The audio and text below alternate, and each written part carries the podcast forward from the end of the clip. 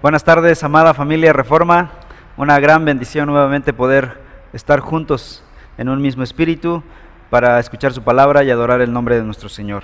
Continuamos con nuestro estudio de Romanos. Hemos eh, titulado al libro, al estudio de este libro o esta carta, El poder del Evangelio. Por lo que Pablo dice en Romanos capítulo 1, versículos 16 al 17. Porque no me avergüenzo del Evangelio, pues es el poder de Dios para la salvación de todo el que cree. Porque en el Evangelio la justicia de Dios se revela por fe y para fe, como está escrito, mas el justo por la fe vivirá. Esta primera sección, capítulos 1 al 3, es muy agresiva. Es una sección que eh, nos está dando con todo y está revelando, está denunciando nuestro pecado a nivel global, a nivel universal. Nadie se puede escapar de esta, de esta condenación, excepto uno, Jesucristo, quien vivió sin pecado, según 2 eh, segunda Corintios 5, 21. Pero es muy fuerte. Sin embargo, esta sección que hoy comenzamos, capítulo 3, versículos 9 al 20, es la última sección de esta parte del capítulo 1 al 3 de denuncia universal, es la sección más fuerte. Así que advierto de una vez, esta parte de la escritura es la más fuerte, la más agresiva en su condenación del pecado del hombre.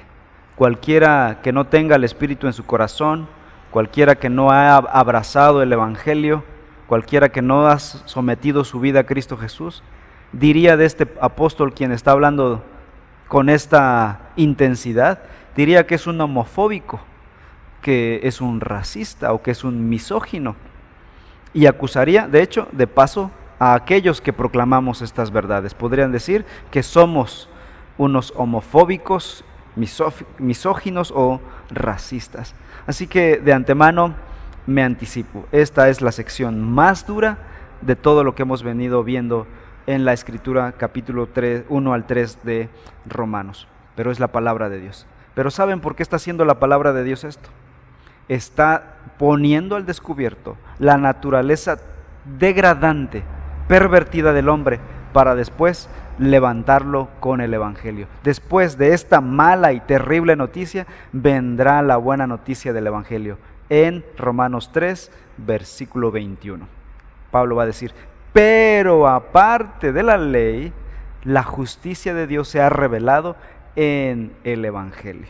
Y ya anhelamos eh, que llegue 3.21, capítulo 3 de Romanos, versículo 21, con ese pero, con esa buena noticia.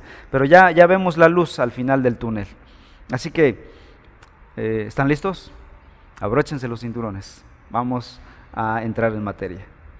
Romanos 3, versículos 9 al 20, titularemos esta sección, La culpabilidad de la humanidad entera. A los hombres les gusta creer que son básicamente buenos. Esa creencia es reforzada por los medios de comunicación, por las películas, por los periodistas, por psicólogos no cristianos, y aquí tengo que aclarar, porque en la iglesia tenemos psicólogos, pero ellos, nuestros hermanos, han aprendido a filtrar su psicología con la escritura y ahora ven la psicología con otros ojos, con una amplitud mayor. Sin embargo, los no cristianos siguen reforzando la bondad intrínseca del hombre. Los consejeros motivacionales, incluso líderes religiosos, algunos líderes religiosos que enseñan un falso evangelio, proponen y promueven la bondad intrínseca del hombre. Eso es falso. Aunque se le repita al hombre, de hecho, que es bueno por naturaleza, en lo profundo de su corazón el hombre sabe que algo anda mal en su interior, siente culpa no solamente por los hechos externos que lleva a cabo en su vida diaria, sino también por sus pensamientos y por sus actitudes malvadas. Séneca, el gran filósofo romano, decía que toda persona culpable es verdugo de sí misma. La culpa lleva a las personas al alcohol, a las drogas, a la desesperación y en muchos casos termina en el suicidio. Los hombres sienten culpa porque son culpables. ¿Por qué sienten culpa los hombres? Porque efectivamente son culpables. El sentimiento de culpa es tan solo un síntoma de su verdadera enfermedad en el corazón, en el interior, su enfermedad del pecado. La culpa del hombre tiene una sola causa, su propio pecado. Y a menos que ese pecado sea quitado, sea arrancado, la culpa no será quitada. Por esa razón, el primer elemento del Evangelio es la confrontación de los hombres con la realidad de su pecado. Si el Evangelio es buena noticia y ha de ser efectivo, tiene que atacar el problema de raíz. Y para eso ha de confrontar al hombre con su realidad pecaminosa. Así que antes de dar la cura, la medicina para el enfermo, hay que detectar bien su problema. El problema del hombre es su pecado. De hecho, la palabra evangelio significa buenas nuevas. La buena noticia de que hay un camino de salvación del pecado, de liberación del pecado. Esa es la buena noticia. Pero dicha salvación viene solamente hasta que una persona, está, una persona esté convencida de su pecado. De lo contrario, el Evangelio no tiene nada que ofrecerle. El Evangelio empieza con la declaración de que todos los hombres son fundamentalmente, intrínsecamente pecadores y que la necesidad más grande que existe en sus vidas consiste en que ese pecado sea arrancado, sea quitado de su corazón mediante la fe en Cristo Jesús. Pablo ya nos ha presentado en los capítulos anteriores, capítulo 1 y capítulo 2, dos testimonios contundentes que declaran la pecaminosidad del hombre. La creación, la creación de Dios y la conciencia en el hombre. Pero ahora Pablo procede a presentar un testimonio mucho más concluyente, un testimonio de mucho más peso, y es el testimonio de la Escritura. Ahora Pablo va a hacer una acusación al hombre, una acusación final, pero va a decir, esto lo dice la Escritura. No solo la creación, no solo la conciencia, lo dice también la Escritura. Romanos capítulo 3, entonces, versículos 9 al 20, resumen la culpabilidad total de la humanidad en tres ideas. Primero, la denuncia, versículos 9 al 17. Segundo, el motivo, versículo 18. Y en tercer lugar, el veredicto, versículos 19 y 20. Oremos. Padre, pedimos tu bendición para el estudio de tu palabra. Que nada nos distraiga, Señor. Te pedimos que ilumines nuestras mentes y nos permitas entender tu santa palabra. Transfórmanos con ella. Convéncenos de nuestro pecado y sálvanos, sálvanos de nuestro pecado. En el nombre de Cristo Jesús. Amén. En primer lugar, lo que vemos aquí es la denuncia. Dice Romanos capítulo 3, versículo 9. Entonces, ¿qué? ¿Somos nosotros mejores que ellos? De ninguna manera, porque ya hemos denunciado que tanto judíos como griegos están todos bajo pecado. La denuncia de Pablo o de la escritura parte de dos preguntas. En primer lugar, es sencillamente, entonces, ¿qué? Dice el versículo 9. La idea detrás de esta pregunta es más o menos así. ¿Acaso se necesitan más testimonios como lo que ya se ha dado como para probar que el hombre efectivamente es culpable? Pablo ya ha condenado al pagano inmoral, al pagano moral y también al judío religioso. Pero tal vez algunos cristianos en Roma, quienes leerían esta carta, podrían preguntar, ¿somos nosotros mejores que ellos? Y Pablo se adelanta a corregirlos. Tal vez esos cristianos podrían preguntar, ¿acaso los cristianos somos en nosotros mismos mejores que los otros grupos de personas que están condenadas delante de Dios? ¿Fuimos salvados de nuestros pecados debido a nuestra naturaleza humana, que nuestra naturaleza humana estaba un poquito más arriba que la naturaleza de esas personas? Pablo va a responder de inmediato a esa posible pregunta diciendo, versículo 9, de ninguna manera. No somos mejores que los gentiles paganos, que los gentiles morales y que los judíos religiosos. Queda claro el hecho de que la condenación universal de la humanidad, desde el pagano más réprobo hasta el judío más íntegro, externamente hablando por supuesto, todos son pecadores. Toda la raza humana, sin excepción alguna, debe presentarse delante de Dios y rendir cuentas ante el tribunal de justicia del juez del universo. Es lo que dice el versículo 9. Porque ya hemos denunciado que tanto judíos como griegos están todos bajo pecado. La frase ya hemos denunciado del versículo 9 era una expresión legal para designar a una persona con la imputación de cargos en su contra. Hemos denunciado, hemos hecho una denuncia, se nos imputan cargos a la humanidad. La ofensa imputada, en resumen, es, en una palabra, pecado.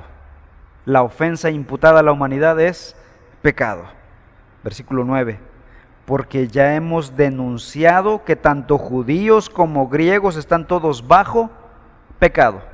Ese es el cargo máximo que se le imputa a la humanidad en general. Todos los posibles sectores, paganos pervertidos, paganos morales o judíos religiosos. Todos están bajo pecado. El término griego bajo, que es hupo, no quería decir simplemente que estaba uno debajo de algo.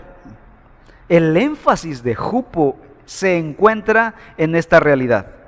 Estar bajo el poder de, bajo la autoridad de o bajo el control de algo o alguien. Es lo que Pablo tiene en mente aquí. Todo ser humano, toda criatura, toda persona que ha puesto un pie en este planeta, judíos o gentiles por igual, todos están bajo, subyugados, atados por completo al dominio del pecado. Primera de Juan 5:19 lo dice de esta manera. Y el mundo entero está bajo, jupo, el poder del maligno. Toda criatura que nace, nuestros pequeños bebés que han llegado al mundo, nacen bajo esta culpabilidad. Como decía Agustín de Hipona, el pecado original. Se les ha imputado el pecado de Adán y su propio pecado. Están condenados y por eso las lágrimas de nosotros los padres cuando oramos alrededor de sus cunas rogando que el Señor lo más breve posible los traiga a arrepentimiento y a salvación. Nacen bajo pecado. Todo mexicano, decían hace unos años, nace con una deuda de tantos millones de pesos. Les tengo otra mala noticia. Aparte de esa deuda que cada día se incrementa más, por cierto, nace con una deuda mucho más grande, infinita, delante de Dios. Estamos bien perdidos ante la presencia de Dios.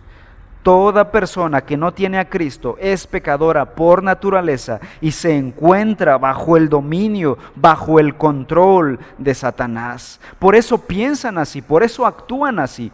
Si no, dale una mirada a las noticias, dale una mirada a los periódicos, cómo actúan esos movimientos radicales que destruyen la vida con sus ideas y defienden con sus garras sus ideas pervertidas, sus ideas pecaminosas. Es natural, están bajo la autoridad de Satanás, bajo los principios del enemigo. Esta idea parecía absurda para la mayoría de los judíos, decir que ellos también estaban bajo el dominio del pecado, bajo el dominio de Satanás, porque se creían justos delante de Dios simplemente en virtud de ser judíos, miembros de una raza escogida, era una locura para ellos. Pero saben, las personas que son muy religiosas en nuestro tiempo, incluso los cristianos que son muy religiosos, tienden a considerarse a sí mismos como inherentemente mejores que las demás personas. Mejores porque son bondadosos, son inteligentes, son talentosos son buenos religiosos. Aún aquellos cristianos, los cristianos profesantes, religiosos, algunas veces pueden sentir que Dios los salvó porque lo merecían, porque son buenas personas, porque son mejores que otras personas. Y ellos dicen, yo merecía ser salvo. No lo dicen con palabras, pero lo piensan para sus adentros. Pero la verdad es que la Biblia dice que una persona, si llega a ser justa delante de Dios, se debe única y absolutamente al hecho de que esa persona reconoció su pecado, se postró ante el Señor Jesucristo en arrepentimiento y fe y esperó de Él gracia. Y obviamente vino gracia de parte del Señor.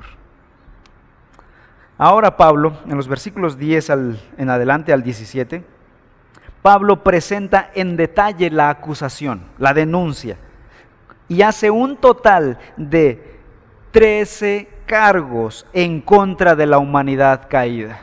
13 cargos. Ciertamente el pecado mayor es, la culpa mayor, la denuncia mayor es, o la imputación mayor a la humanidad es el pecado, pero detallada en 13 cargos específicos. Y ese, eso lo vamos a estar viendo entre este domingo y el próximo domingo. Hoy vamos a estar viendo 6 de los 13 cargos que la Escritura ha imputado a la humanidad. En los versículos 10 al 18, Pablo emplea la expresión ni a un uno y ni siquiera uno en seis ocasiones para denunciar a todos a toda la humanidad como pecadora delante de Dios. Leamos Romanos 3, 10 al 17. Como está escrito, no hay justo ni aún uno. No hay quien entienda, no hay quien busque a Dios. Todos se han desviado, aún se hicieron inútiles. No hay quien haga lo bueno, no hay ni siquiera uno. Sepulcro abierto es su garganta, engañan de continuo con su lengua, veneno de serpientes hay bajo sus labios, llena está su boca de maldición y amargura, sus pies son veloces para derramar sangre, destrucción y miseria hay en sus caminos, y la senda de paz no han conocido. Para este objetivo, para esta denuncia, Pablo va a citar pasajes del Antiguo Testamento para respaldar su argumento. Por ello comienza Pablo diciendo en el versículo 10, como está escrito. Es decir, esto que voy a decir no son mis palabras, son palabras de Dios. Así que veamos los primeros seis cargos. Versículos 10 al 12. Voy a repetir la lectura de estos tres versículos. Como está escrito, no hay justo ni aún uno.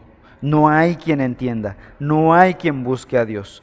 Todos se han desviado, a una se hicieron inútiles. No hay quien haga lo bueno, no hay ni siquiera uno. Las seis, los seis cargos en contra de la humanidad serían estos. Son universalmente malos, versículo 10.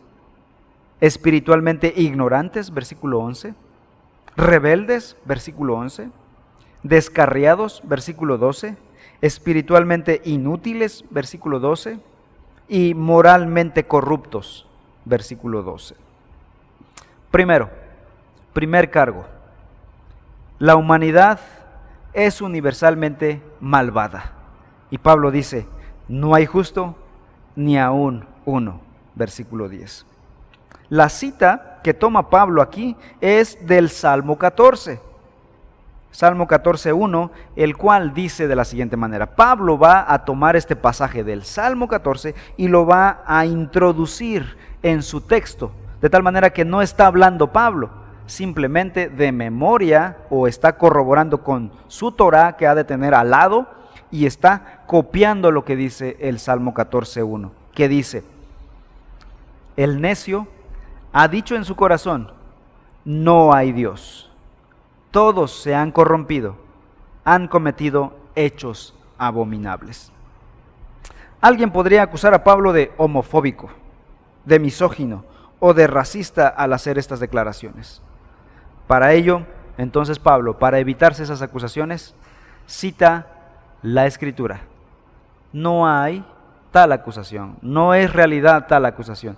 No es Pablo un misógino, no es un machista, no es un homofóbico, porque él está citando las palabras de Dios. Si quieres acusar a alguien de racista, de homofóbico, tendrás que hacerlo directamente con Dios, porque las palabras aquí son citas del Antiguo Testamento, son citas de la palabra de Dios.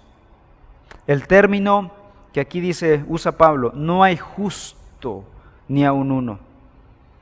El sentido básico de esta palabra, justo, es ser recto delante de Dios, con esa rectitud original con que Dios creó a Adán y a Eva. Ellos fueron creados rectos, justos, plena y absolutamente. No había un grado de inclinación al pecado. No habría perversión en su ser. Entonces alguien preguntará, ¿nadie puede hacer cosas rectas entonces? Ahora que hemos caído en pecado, ya no hay justo ni aun uno. ¿Significa eso que ya no podemos hacer ninguna cosa recta, ninguna cosa justa?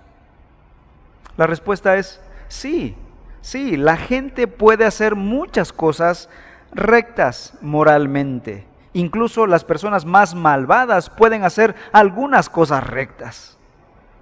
Pero lo que la escritura está diciendo aquí no se refiere a actos externos de conducta, se refiere al carácter interno, a la perversión de la naturaleza de la persona. Esa persona está pervertida moralmente, su naturaleza está caída. Esa persona puede hacer cosas buenas, pero su naturaleza está contaminada con el pecado. Es una naturaleza injusta. El punto es que no hay una sola persona, por lo tanto, que haya vivido sobre este planeta, que haya vivido una vida perfecta según los estándares de Dios, excepto uno, Jesucristo. Segundo de Corintios 5:21, segunda de Corintios 5:21. Cuando Pablo dice ni aún uno, significa ni aún uno. No hay ni siquiera uno, no hay excepciones a la regla. Todos hemos caído, todos hemos pecado y delante de Dios somos injustos. Ante la justicia perfecta de Dios no hay niveles de justicia. Solamente hay justicia perfecta en Cristo o maldad perfecta, injusticia perfecta fuera de Cristo. Es lo que dice Mateo 5:48. Jesús dijo, por tanto, sean ustedes perfectos como su Padre Celestial es perfecto. No existen términos medios. Justicia perfecta y solo injusticia perfecta. En Cristo o fuera de Cristo. No hay término medio. No hay niveles de justicia delante de Dios. En otras palabras, una persona que no sea tan buena como Dios, escuchen, no como tu vecino, no como la Madre Teresa de Calcuta, no como alguna otra persona interesante. El estándar de bondad y de justicia es Dios. Si una persona no es tan buena y tan recta como Dios mismo, esta persona está condenada al castigo eterno. Es lo que dice Romanos 3:23, por cuanto todos pecaron y no alcanzan la gloria de Dios. Esa es la condenación eterna. Si no alcanzamos la justicia perfecta, no podremos estar delante de Dios. Esa es una muy mala noticia. Nacemos con un pecado original, con una deuda original, aparte de la deuda externa que debe nuestro país y que se agrava día a día. Pero saben, una vez que hemos escuchado esta terrible y mala noticia, es allí donde aparece la buena noticia del Evangelio. La buena noticia es esta, que los hombres caídos, condenados eternamente al infierno, pueden llegar a ser perfectamente justos y rectos delante de Dios por medio de la justicia que Cristo les pueda regalar, les pueda imputar. Pero esto, este camino que Dios ha provisto para que los hombres puedan ser perfectos, salvos de sus pecados, es solamente mediante Jesucristo. Esa persona pervertida, injusta, debe venir a Cristo, debe arrepentirse de sus pecados y creer en Cristo. En ese momento, la justicia de Cristo se le imputa a esa persona. Así que, dentro de estas malas noticias, empiezan a aparecer las buenas noticias del Evangelio. Por eso se llama Evangelio. La palabra griega evangelión significa buenas noticias, que Cristo es la solución a nuestro gran problema. El segundo cargo que se le imputa a la humanidad está en el versículo 11. El hombre es espiritualmente ignorante. Pablo dice, no hay quien entienda, no hay ni siquiera uno quien entienda, versículo 11. Y si alguien quiere acusar a Pablo, Pablo, te estás pasando. Bueno, Pablo dice, esta es una cita de la Biblia, estoy citando la Biblia. Efectivamente, Pablo está citando el Salmo 53, versículos 2 y 3, dice lo siguiente. Salmo 53, versículos 2 y 3. Dios ha mirado desde los cielos sobre los hijos de los hombres para ver si hay alguien que entienda, alguien que busque a Dios. Pero saben, todos se han desviado, a una se han corrompido. No hay quien haga el bien, no hay ni siquiera uno. La condenación, la frase que toma Pablo es esta. Dios ha visto sobre los cielos, sobre los hijos de los hombres, para ver si hay alguien quien entienda. ¿Y cuál es la respuesta en el versículo 3? No hay ni siquiera uno.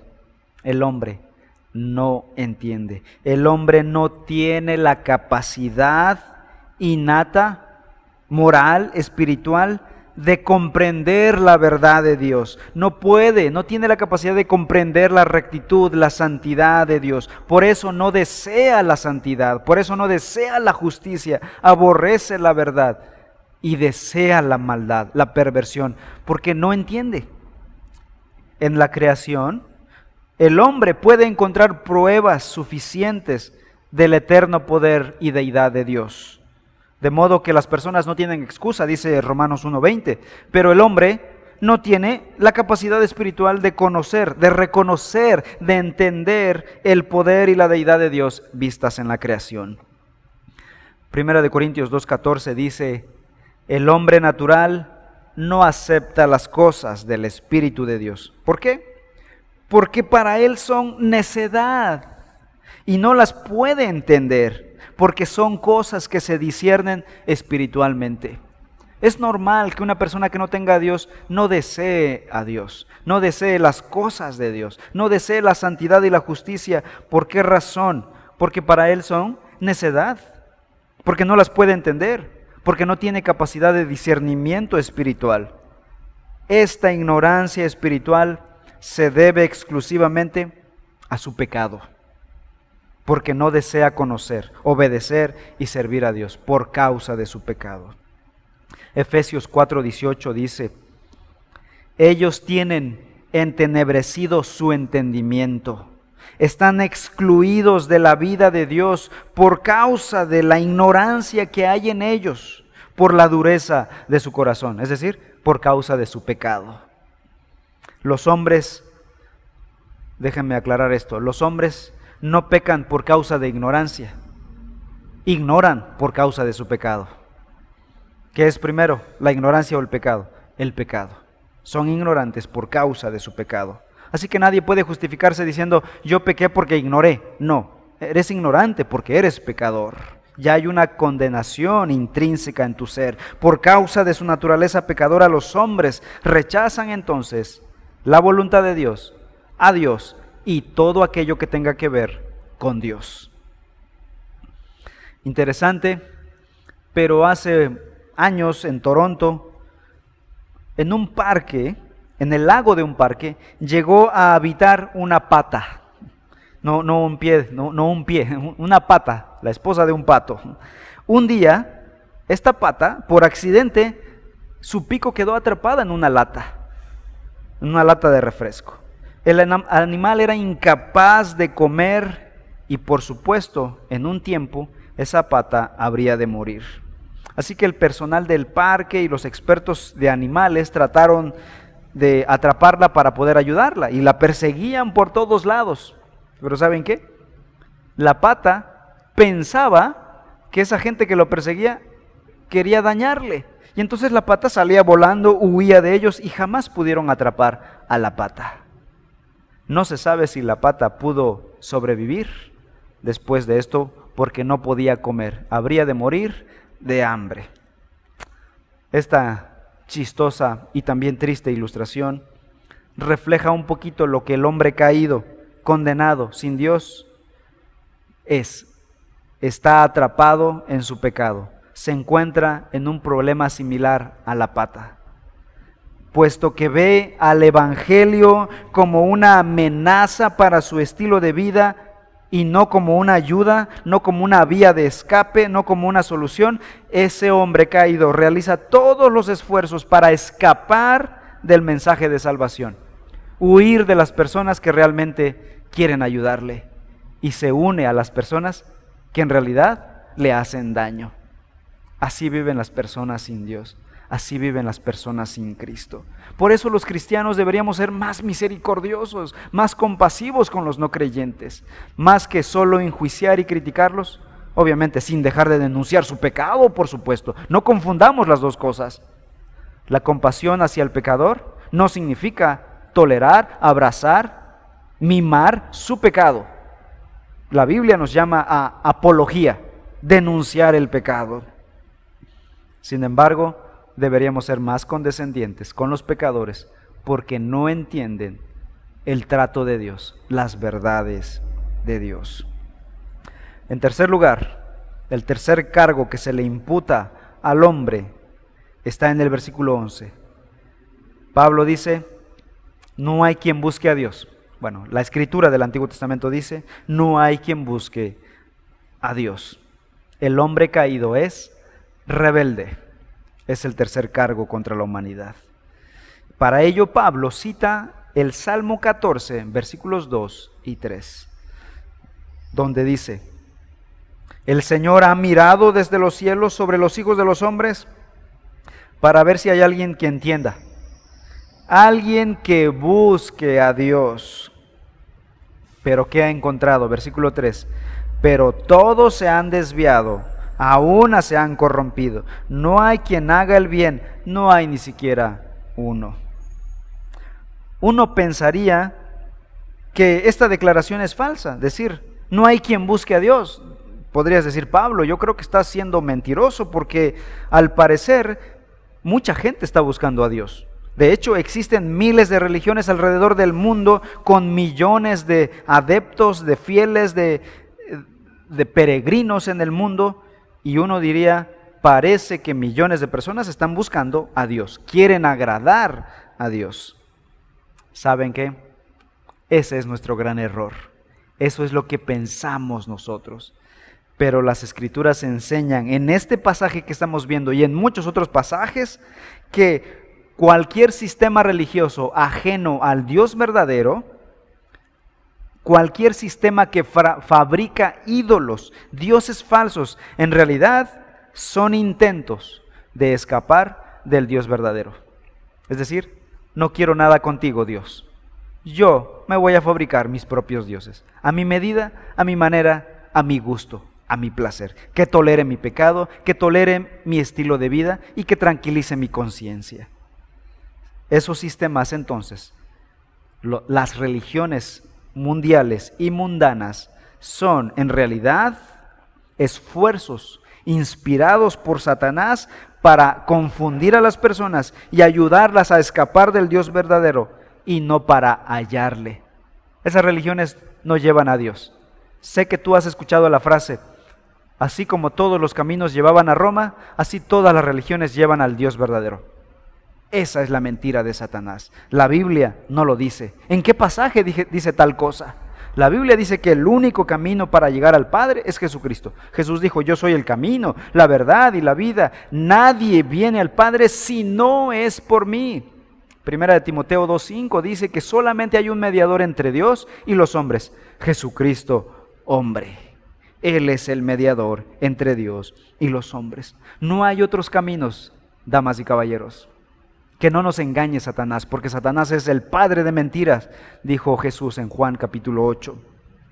Las religiones fabricadas por el hombre, entonces, son más que un acercamiento a Dios, más que un puente al verdadero Dios, son una vía de escape, son una puerta trasera para escapar de la presencia de Dios.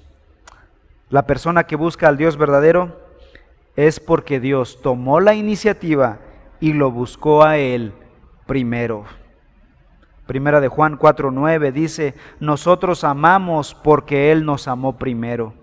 Juan 6:44, "Nadie puede venir a mí si no lo trae el Padre que me envió, y yo lo resucitaré en el día final." Cualquier persona que le busque de corazón le hallará. Juan Jeremías 29:13 todos los que le pidan a Él con sinceridad recibirán. Todos los que le busquen sinceramente le hallarán. Todos los que le llamen a la puerta del cielo se le abrirá, dice Mateo 7:8. ¿Qué significa buscar a Dios verdaderamente y no al estilo de las religiones falsas? Buscar a Dios en verdad consiste en respetar y adorar su majestad, su soberanía, y alimentarse de su palabra. Es obedecer sus mandamientos, hablar con Dios en oración, vivir a conciencia en su presencia, en un deseo de agradarle continuamente. Nadie puede hacer esas cosas en un plano meramente natural, sino únicamente por medio de la obra del Espíritu Santo que obra en el corazón del individuo y éste le trae a Cristo Jesús. Así que cuando Pablo, cuando la escritura dice no hay quien busque a Dios, es real. Los hombres no queremos buscar a Dios a menos que Él vaya y nos traiga con cuerdas de amor, dice el profeta del Antiguo Testamento. Número cuatro. El cuarto cargo contra la humanidad es esta. Los hombres están descarriados por naturaleza. Dice el versículo 12, Romanos 3:12, todos se han desviado. Pablo cita el Salmo 14:3 que dice, pero todos se han desviado, a una se han corrompido, no hay quien haga el bien, no hay ni siquiera uno. Dice ese Salmo, todos se han desviado.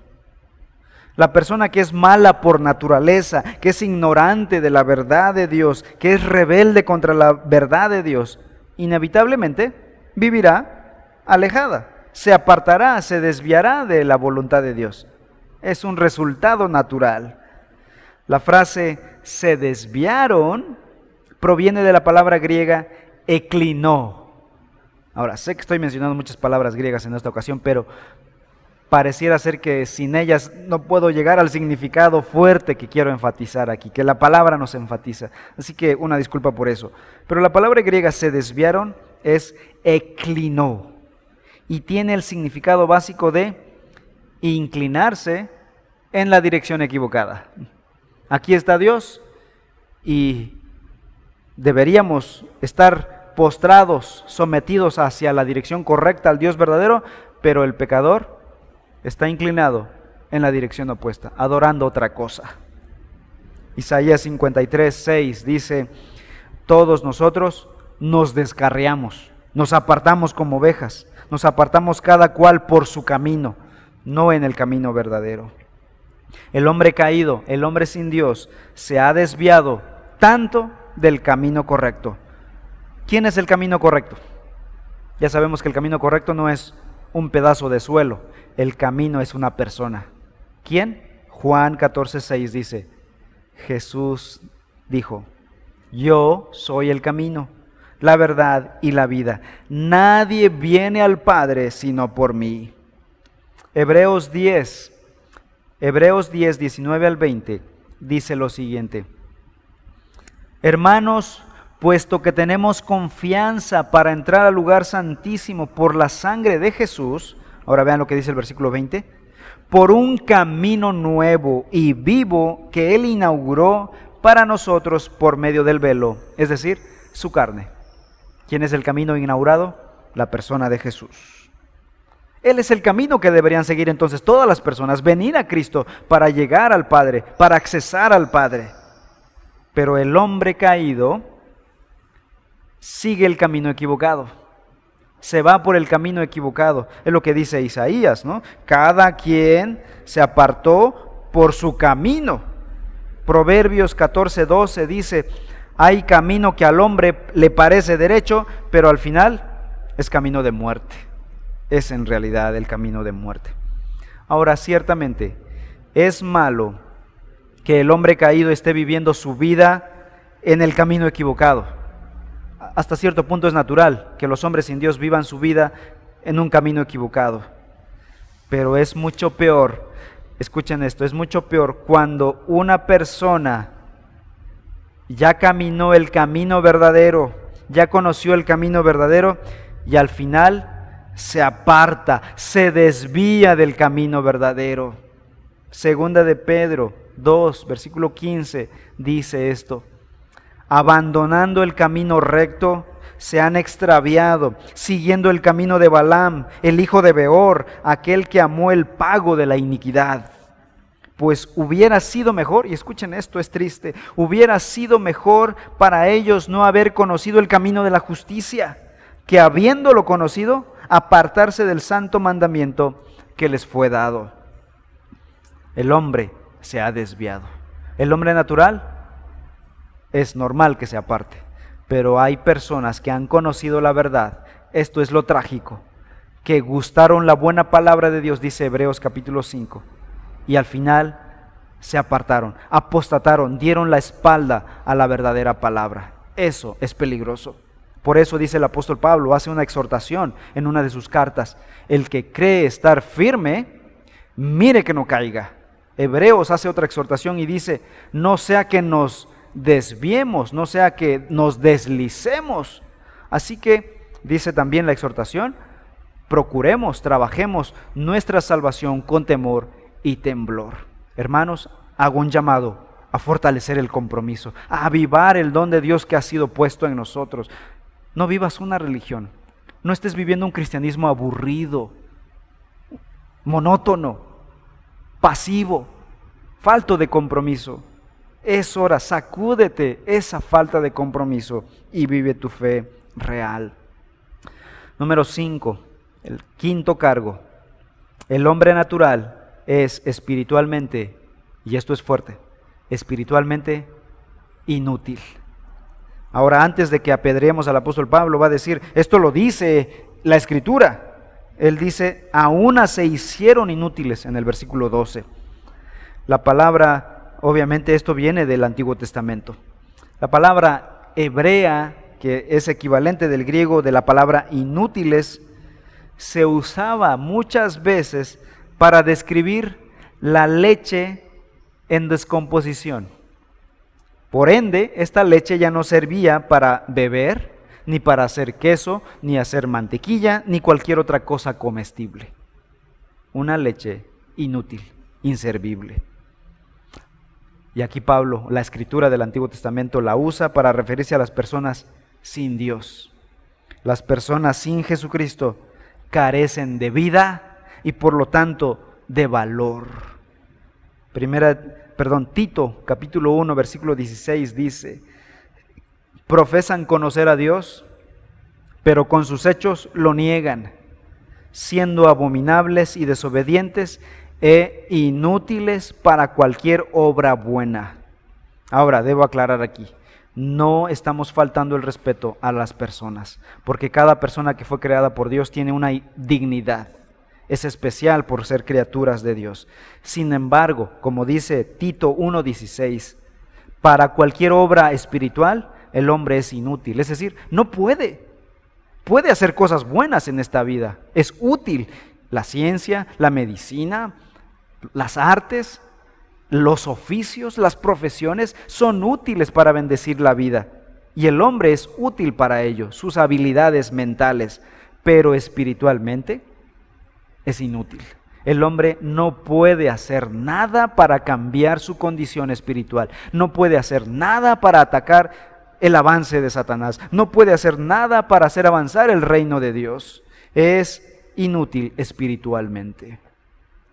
Solamente sirve, dice Juan 15:6, si alguno no permanece en mí, es echado fuera como un sarmiento que se seca, y los recogen, los echan al fuego y se queman. Así que el hombre sin Dios es espiritualmente inútil para los propósitos de Dios. Y en sexto lugar, la sexta, el sexto cargo contra la humanidad es esta. El hombre natural es corrupto. Y la palabra corrupto es un resumen de los cinco cargos anteriores. Versículo 12 dice, no hay quien haga lo bueno, no hay ni siquiera uno. Ahora, yo sé que tú podrías decir, eh, yo soy bueno, hago cosas buenas y conozco a mucha gente que no es cristiana que hace muchas cosas buenas.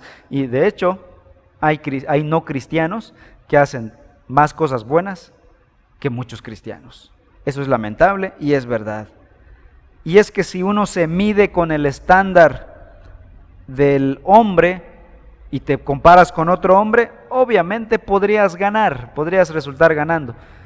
Y si escoges a una mala persona, al, más malón, pues obviamente tú podrías ganar mucho, ¿no? Si tu vara de medir es otra persona, tal vez es posible que seas mejor que ella, tal vez seas mejor persona. Pero según el estándar de Dios, todos estamos destituidos de la gloria de Dios. Dice Romanos 3:23, todos pecaron y no alcanzan la gloria de Dios. Si se mide uno con el estándar perfecto de la justicia de Dios, el hombre moral o natural no tiene la capacidad de hacer lo bueno. Y es lo que Pablo está diciendo aquí. Es lo que la Biblia nos está diciendo. Que según el estándar de Dios, nadie puede hacer lo bueno según esa medida. Ningún ser humano tiene la capacidad para obrar lo que es verdaderamente bueno conforme a la justicia de Dios. Conclusión se cuenta la historia de un hombre que caminaba por un parque llevando un pequeño Nuevo Testamento en su portafolio de cuero.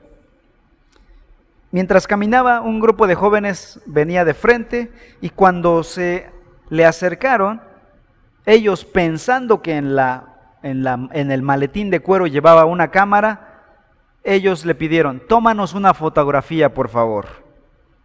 Y el hombre del maletín contestó, ya la tengo aquí adentro. Ya tengo su foto aquí adentro.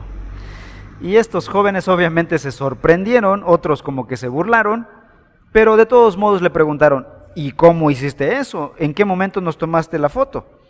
El hombre abre su maletín y saca el Nuevo Testamento y lee Romanos capítulo 3, versículos 9 al 20, nuestro pasaje de hoy, y dice, esta es su fotografía. Estos son ustedes. Y saben que, hermanos, este pasaje que estamos leyendo de Romanos capítulo 3 es una fotografía de nuestra realidad espiritual. Así estamos, hermanos. No somos justos, no hay justo ni aun uno. Si hemos de ser justos, si hemos de ser justificados, ha de ser por la obra de otro, la obra de Cristo, no por nuestras propias obras. Así que estas cosas deberían traernos a humildad, a una realidad y un convencimiento de nuestra verdadera naturaleza caída, pero a la vez a una gratitud con el Señor, porque Cristo vino, vino a la cruz cargó nuestros pecados, pagó el precio por esos pecados y ahora nos regala su justicia. Y así nosotros, cuando creemos en Cristo, delante de Dios somos declarados justos. Hermanos, mientras más escudriñemos la Escritura, Cristo es más valioso para nosotros. Cristo es más hermoso para nosotros. Cristo es nuestra única esperanza. Cristo es nuestro todo, nuestro gozo, nuestra felicidad, nuestro futuro, nuestro anhelo. hermanos, que al estudiar la palabra, nuestro amor por nuestro gran Salvador sea cada vez más fuerte, más grande, y que a Él sea toda la gloria y toda la honra. Amén.